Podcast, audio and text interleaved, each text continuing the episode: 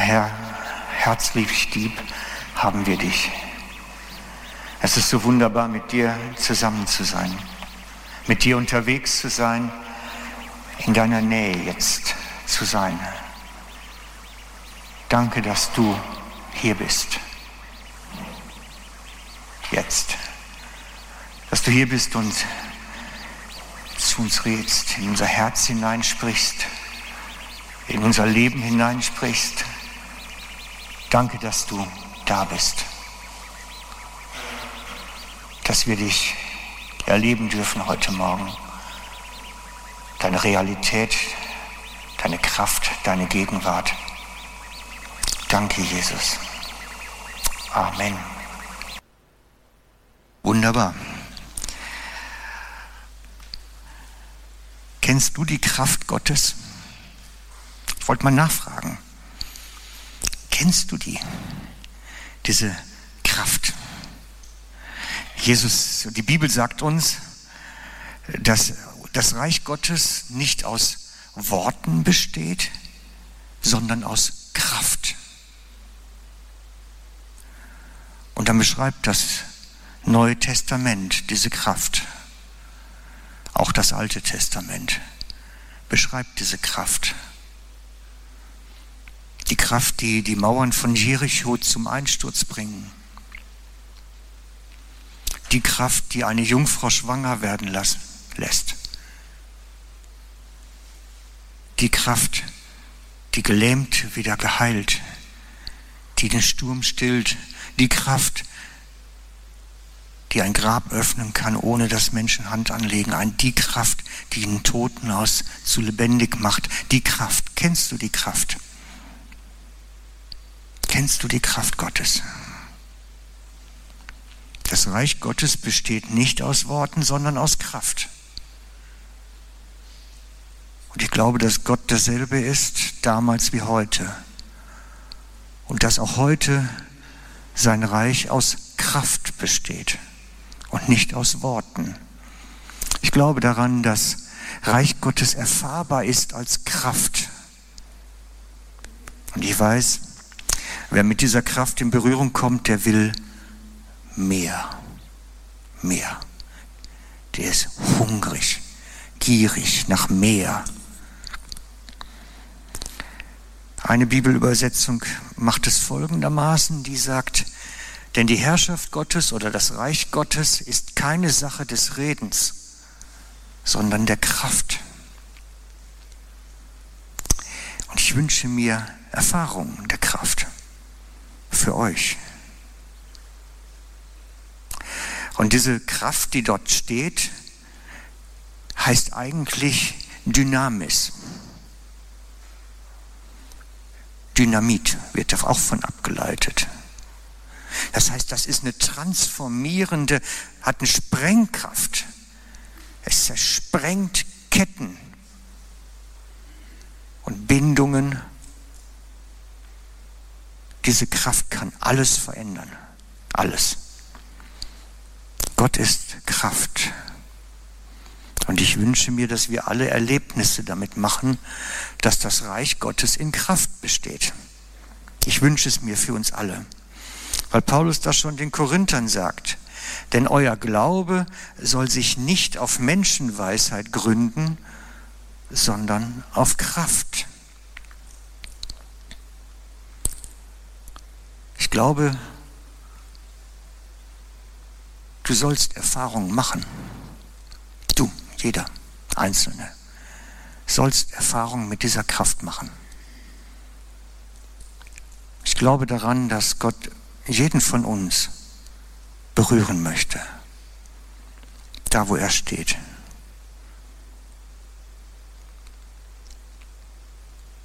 Und ich glaube daran, dass der Gottesdienst ein Raum ist, ein Ort ist, ein, ein Gefäß ist, wo man diese Kraft erleben kann. Ich bin davon überzeugt, dass du heute Morgen richtig hier bist um vielleicht ein klein bisschen davon schon so mitzubekommen. Denn es heißt schließlich, dass unsere Verwandlung zu mehr Jesus-Ähnlichkeit, diese Transformation findet durch seinen Geist in seiner Gegenwart statt.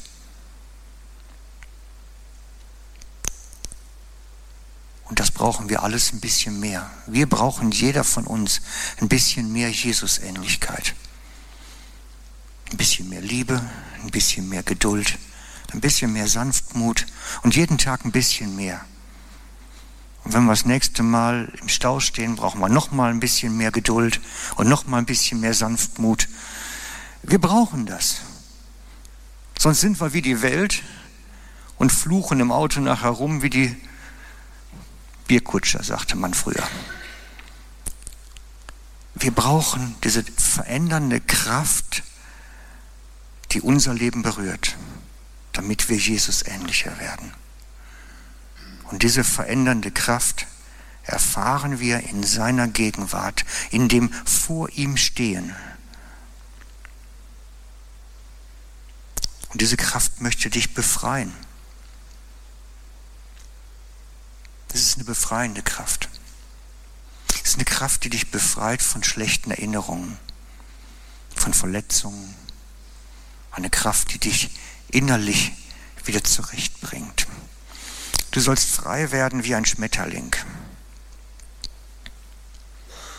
Aus der Raupe, die wir mal einmal waren, soll ein Schmetterling werden.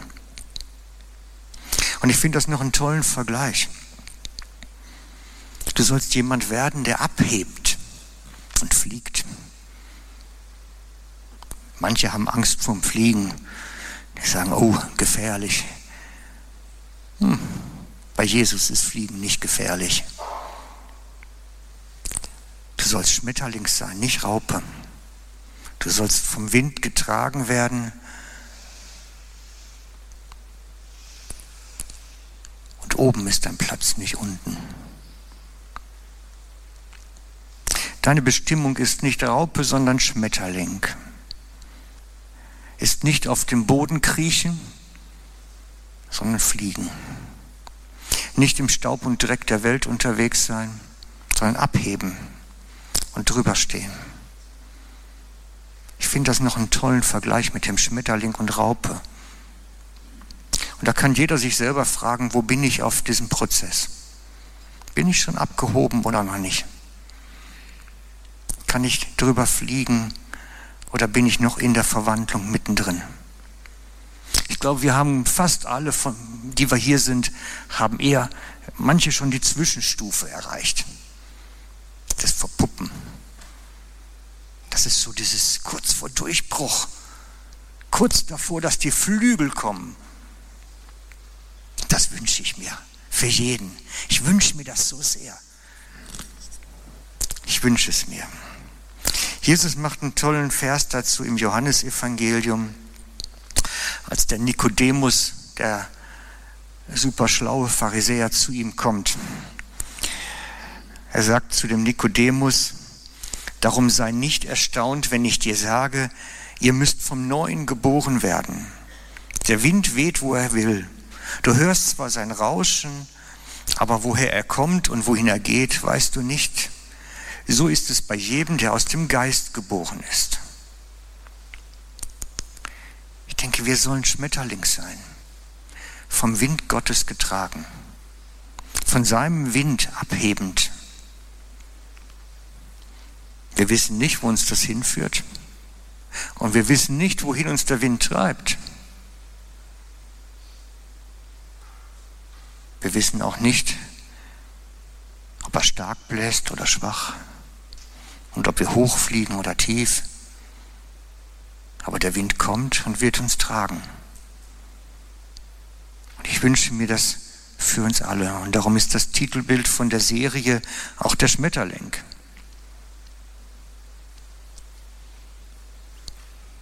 Das ist ein Bild für uns. Das ist das, was Gott vorhat. Abheben und fliegen. Abheben und fliegen.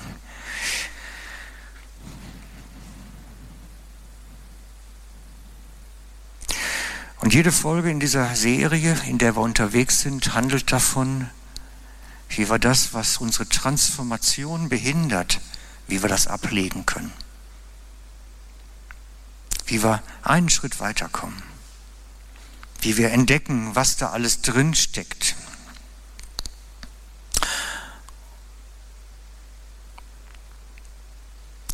Denn solche Hindernisse sorgen dafür, dass wir Raupe sind und auf dem Boden rumkriechen, anstatt zu fliegen. Und darum schauen wir uns das so intensiv an, die nächsten Wochen und letzten Jahr auch schon, die letzten zwei, was diese Transformation blockiert, was uns da eigentlich im Weg steht, dass wir frei sein können. Schauen uns das an, wo Gott vielleicht auch mal uns so eine Berührung schenken möchte, damit sich was tut. Die Folge heute handelt von unserer Vorstellung von Freiheit und Zukunft und Unabhängigkeit. Und ich habe den Eindruck heute, dass Gott uns so wie die Hand entgegenstreckt und sagt, gib mir, gib mir, gib mir deine Vorstellung von Freiheit. Sie auf und leg sie mir in die Hände, damit du auf meine Weise frei wirst. Denn wir haben so unsere eigenen Vorstellungen von Freiheit, habe ich immer das Gefühl. Und Jesus sagt, gib es auf, mach dieses I surrender mit deiner Freiheit, mit deiner Unabhängigkeit, mit deiner Zukunft. Denn tief in unserem Herzen wollen wir alle autonom sein. Wir wollen Freiheit so ganz. Uns von niemandem was sagen lassen, von niemandem irgendwo geschickt werden, niemand redet uns rein. Das ist doch das, was wir wollen. Aber das ist nicht die Gottesvorstellung von Freiheit. Das ist nicht die Gottesvorstellung. Und deswegen möchte ich mit euch einen Bibelvers anschauen aus dem Matthäusevangelium, der das erklärt. Steht in Matthäus 11, Verse 28 bis 30. Da sagt Jesus, kommt alle her zu mir, die ihr euch plagt und unter euren Lasten stöhnt. Raupe, Modell Raupe, ne? seht ihr. Stöhnt. Ich werde euch ausruhen lassen Nehmt mein Joch auf euch und lernt von mir. Dann findet ihr euer Leben, dann findet euer Leben Erfüllung. Denn ich quäle euch nicht und habe ein demütiges Herz. Und mein Joch drückt nicht, meine Last ist leicht. Jesus will dich befreien, will dich aus dem Joch herausnehmen. Jesus will dich frei machen von diesem Joch, was dich Tag für Tag niederdrückt und dafür sorgt, dass du auf der Erde rumkriegst. Er sagt, gib's mir. Gib's mir dieses Joch. Aber er sagt nicht, und dann bist du frei, sondern er sagt, dann kommt mein Joch. Das heißt, du kommst von einem ins andere. Freiheit bei Gott ist nicht die totale Unabhängigkeit. Und das ist das, was viele nicht verstehen. Jesus tauscht das Joch aus. Er nimmt das eine und gibt das andere. Aber es ist immer noch eins da. Nur er sagt, meins ist ganz anders. Meins ist nicht Modell Raupe, meins ist Modell Schmetterling. Das ist mein Joch. Mein Joch macht frei, aber nicht ungebunden. Mein Joch lässt dich fliegen, aber der Wind wird dich immer noch tragen. Es ist nicht komplett ohne, dass da etwas ist. Es geht um einen Austausch. Und deswegen lädt dich Jesus ein. Gib mir deine Vorstellung von Freiheit. gib sie auf in meine Hand, in meine Hände, damit du auf meine Weise frei werden kannst. Tausche es aus. Ich meine, wir als Mensch, wir haben diesen Urwunsch, wir wollen frei sein. Oh. Meine Frau und ich, wir haben ein befreundetes Ehepaar, das diesen Traum lebt. Und letzte Woche haben wir erfahren, dass es jetzt so langsam zum Desaster wird, weil jetzt befreien sie sich auch noch von sich selber. Das heißt, jetzt lassen sie sich scheiden, weil der Ehepartner dann ja auch noch die Freiheit stört. Ja, das ist nicht die Freiheit, die Jesus meint. Das ist der totale Absturz dann nachher. In uns sitzt dieses Verlangen nach Freiheit. Das ist ein Produkt des gefallenen Menschen. Und der Teufel benutzt es, uns zu zerstören. Bei Jesus heißt es, gib mir und du bekommst. Gib mir dein Joch und du bekommst ein neues Joch. Gib mir deinen Wunsch nach Freiheit und du wirst frei aber doch an mich gebunden. Wer Gott ganz nah erleben möchte, seine überwältigende Kraft, diese Kraft, von der ich am Anfang erzählt habe, seine Liebe, der gerät immer mehr in eine völlige Abhängigkeit. Aber die ist toll. Das ist gewaltig, glaubt's mir. Darum beschreibt Paulus sich am Briefanfang von Römer 1.1, Paulus, ein Sklave Jesu Christi. So stellt er sich vor. Paulus beschreibt sich selbst als Sklave.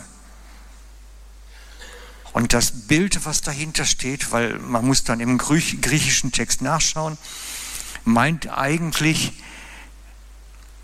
ich denke, es meint einen Galeerensklaven, im Bauch einer Galeere angekettet rudernd. Das ist das Bild. Das ist das Bild von der Freiheit, die Gott uns gibt. Ein Galeerensklave. Oh, will ich das? Muss man sich schon überlegen, ne? Aber glaubt's mir, es lohnt sich so sehr. Das ist Modell Schmetterling. In all dem. In der Gebundenheit, Modell Schmetterling. Glaubt's mir. Aber es ist halt nicht das allerbeste Bild für Freiheit in Christus, einfach weil wir natürlich das Leben des Sklaven uns gar nicht mehr vorstellen können und auch schwierig zu haben zu übersetzen aus dem Text heraus. Ich möchte darum noch ein anderes Bild aus einer anderen biblischen Geschichte nehmen, um die Freiheit in Gott zu erklären. Es ist die Geschichte von einem römischen Hauptmann. Als Jesus in Kapernaum eintraf, trat dort der stationierte Hauptmann an ihn heran. Herr, sagt er, mein Diener liegt gelähmt zu Hause und hat furchtbare Schmerzen. Jesus erwiderte, ich will kommen und ihn heilen. Da entgegnete der Hauptmann, Herr, ich bin es nicht wert, dass du unter mein Dach kommst. Sprich nur ein Wort und mein Diener wird gesund. Ich unterstehe ja auch dem Befehl von Vorgesetzten und habe meinerseits Soldaten unter mir. Sage ich zu einem von ihnen, geh, dann geht er. Und zum anderen, komm, dann kommt er. Und wenn ich zu meinem Sklaven sage, tu das, dann tut er es. Jesus war sehr erstaunt, das zu hören und sagt zu der Menschenmenge, die ihm folgte, ich versichere euch, solch einen Glauben habe ich in ganz Israel bei niemanden gefunden.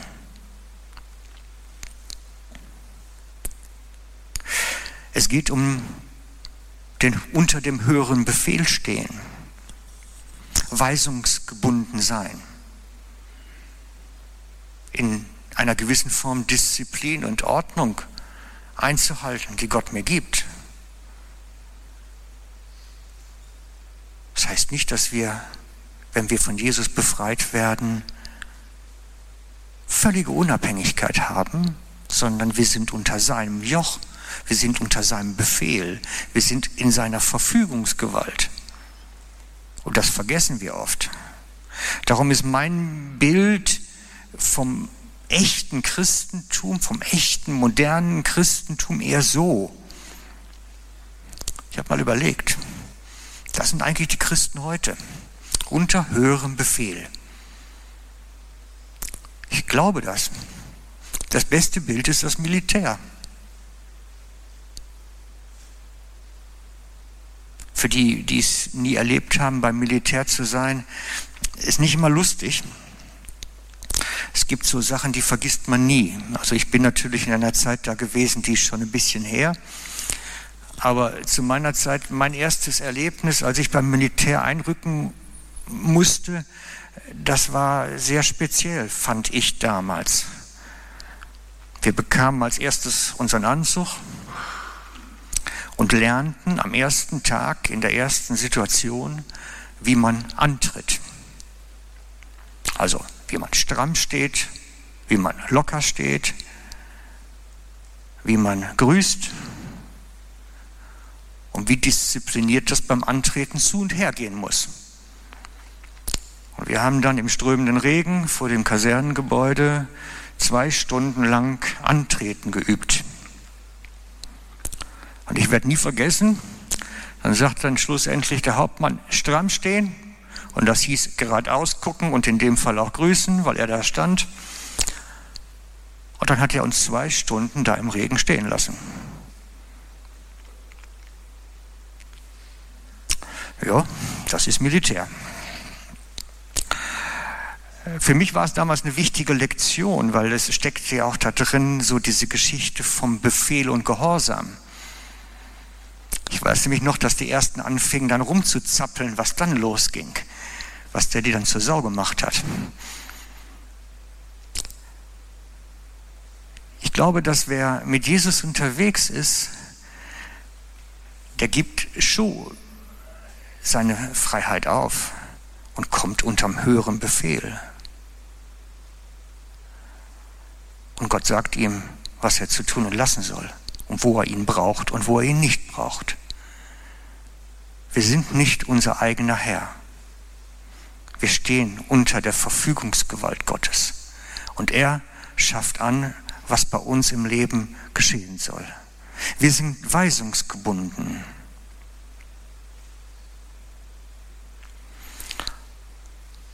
Aber wer diese Kraft Gottes erleben möchte, der braucht diese Weisungsgebundenheit. Das ist das, was der Hauptmann erklärte.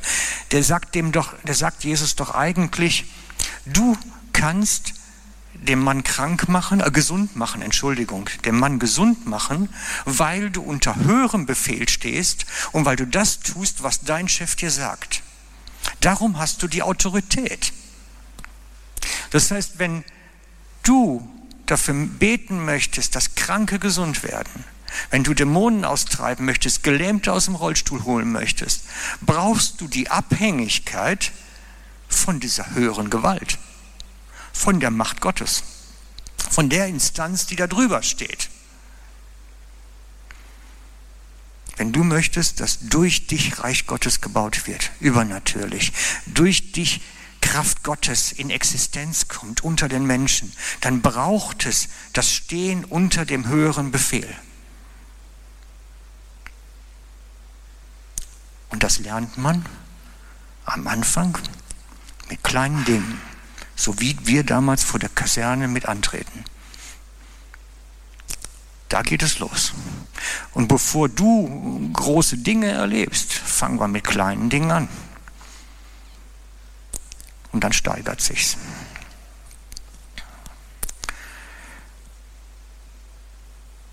Ich möchte mit euch heute eine Person angucken in der Bibel, die das praktisch gemacht hat, wo wir an ihrer Lebensgeschichte etwas sehen können, was für uns vor, irgendwie vorbildhaft ist, was uns inspirieren kann und soll. Eine Person, die, ähm, sagen wir mal,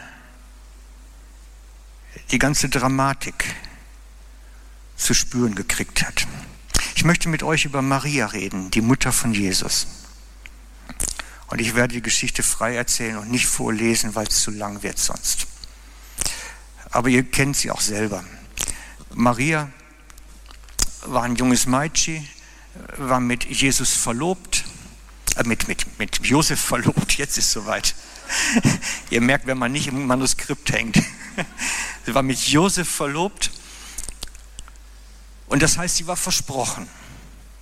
Er ging davon aus, das wird meine Frau, sie ging davon aus, das wird mein Mann, das ganze Dorf wusste es schon. Hochzeitstermin stand vielleicht sogar schon fest. Und dann kommt ein Engel zu ihr und sagt, du sollst schwanger werden.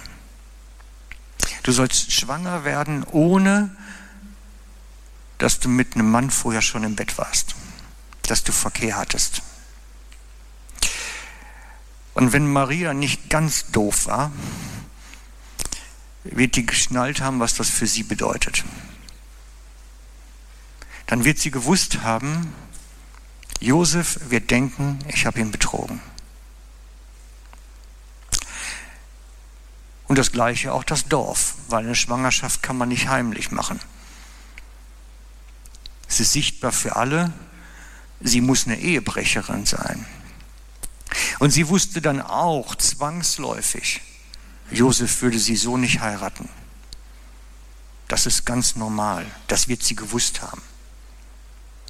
Josef wird sie nicht heiraten, wenn sie schwanger von einem anderen ist, wovon er ja ausgehen muss. Was sie auch weiß, ist garantiert, dass sie als alleinstehende Mutter sozial gesehen am Ende der ganzen Nahrungskette steht. Sie ist das letzte Rad nachher. Sie ist der Abschaum des Dorfes, die Bettlerin der Zukunft, vielleicht sogar Prostituierte, um sich und das Kind durchzubringen. Sie weiß, wenn das kommt, was der Engel ihr da sagt, ist das für sie menschlich eine Katastrophe.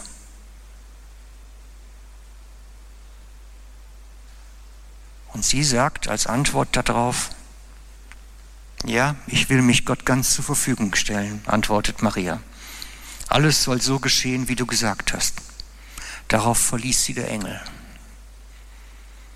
Da wusste sie nicht, dass Josef sie trotzdem heiratet. Da wusste sie nicht, dass alles trotzdem in die guten Bahnen kommt. In dem Moment, als sie das sagt, den Satz, war eigentlich ihr Leben vorbei.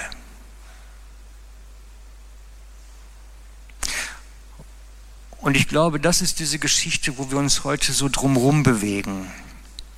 Dieses, wenn man sich Gott hingibt, sein Leben Gott hingibt, kann dir keiner sagen, was kommt. Es kann dir auch keiner sagen, ob, wie es kommt und ob es in unserem Sinne gut kommt. Es kommt so, wie Gott es möchte, aber es nicht nach unseren Maßstäben. Und Gott braucht unser unvoreingenommenes Ja. Hier ist mein Leben. Mach. Das braucht er.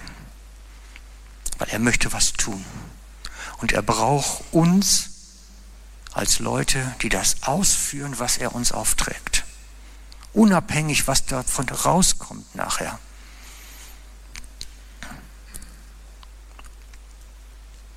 Wisst ihr, ich denke auch an Johannes den Täufer. Er hat sein Leben Gott wirklich ganz hingegeben.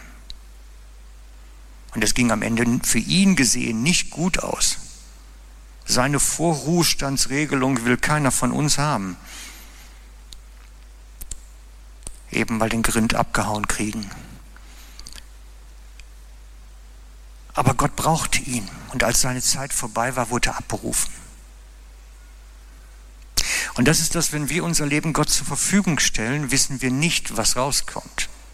Wir wissen auch nicht, ob es in unserem Sinne immer gut wird und immer auf Rosen gebettet und reich und erfolgreich unterwegs sind. Ganz bestimmt nicht. Ich verspreche niemandem sowas. Aber was ich weiß ist, dass wer so lebt, die ganze Fülle der Gotteskraft bei sich hat. Dass wer so lebt, Macht und Autorität hat. Und zudem sagt Jesus, du wirst mehr tun, als ich getan habe. Aber die Bedingung ist, ich muss ihm ganz zur Verfügung stehen. Das ist der Deal. Ich muss ihm ganz zur Verfügung stehen, damit das möglich wird. Und darum heißt die Folge heute, ich gebe dir meine Zukunft. Dieses, sagen, dieses bedingungslose Ja zu seinen Wegen, zu seinen Plänen, keine Ahnung, was dabei rauskommt, keine Ahnung, ob ich das toll finde oder nicht toll finde. Ich sage ja. Ich gebe Gott wie eine Freikarte. Ich werde nicht widersprechen, so wie Maria, die sagt, ich will mich dem Herrn ganz zur Verfügung stellen. Ganz. Und es ist die Frage, kannst du das auch? Kannst du Ja sagen? Kannst du dich dem Herrn ganz zur Verfügung stellen? Unabhängig, was dadurch passiert. Ich habe bewusst dieses Bild von den Seifenblasen eben genommen. Weil manchmal platzen unsere Träume dann auch wie Seifenblasen. Dass unsere Träume vom Leben plötzlich Bob machen und weg ist es. Nichts so gekommen, wie ich es mir gehofft hatte, wie ich es mir erträumt hatte.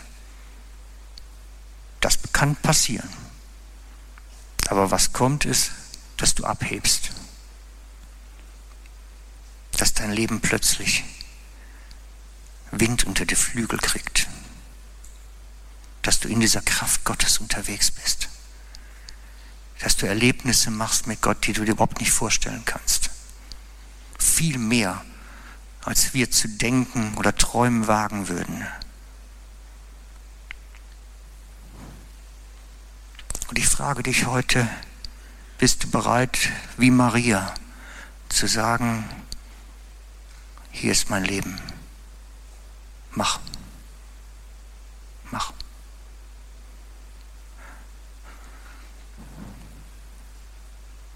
Maria ist uns dann Vorbild an der Stelle. Ich will mich dem Herrn ganz zur Verfügung stellen. Unabhängig, was passiert, was kommt, unabhängig, was das Leben dann bringt. Hier ist es. Und das, was ich euch garantieren kann dann, ist, dass die Kraft Gottes in deinem Leben plötzlich eine ganz neue Dynamik gewinnt, dass dann plötzlich was möglich wird. Dass du Erfahrungen machst, die du dir nie vorstellen kannst.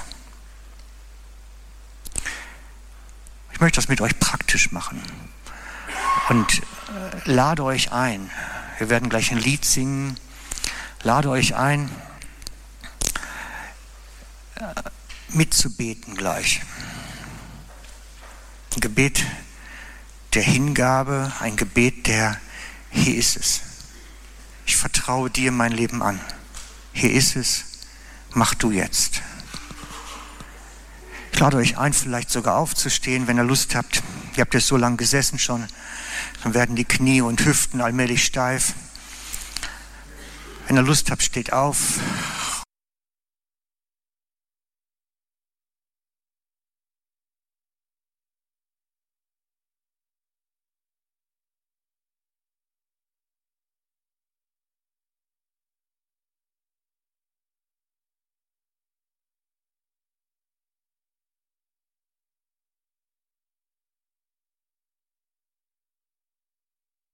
Und sagen wir und beten wir gemeinsam. Jesus, und wir wissen, dass du uns das Joch nehmen möchtest, dass du uns dieses Joch des Lebens nehmen möchtest und uns dein Joch geben möchtest.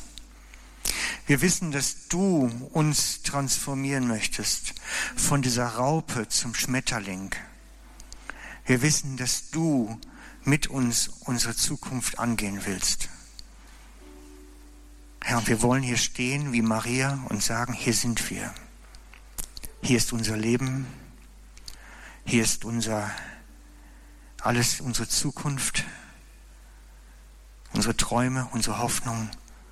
Wir vertrauen dir das an, weil wir wissen, du meinst es gut und weil wir wissen, dass deine Kraft dann kommen wird. Herr, gebrauche uns. Brauch uns, um dein Reich zu bauen. Brauch uns, damit was geschehen kann in der Welt, in der wir leben. komm Herr, berühre uns.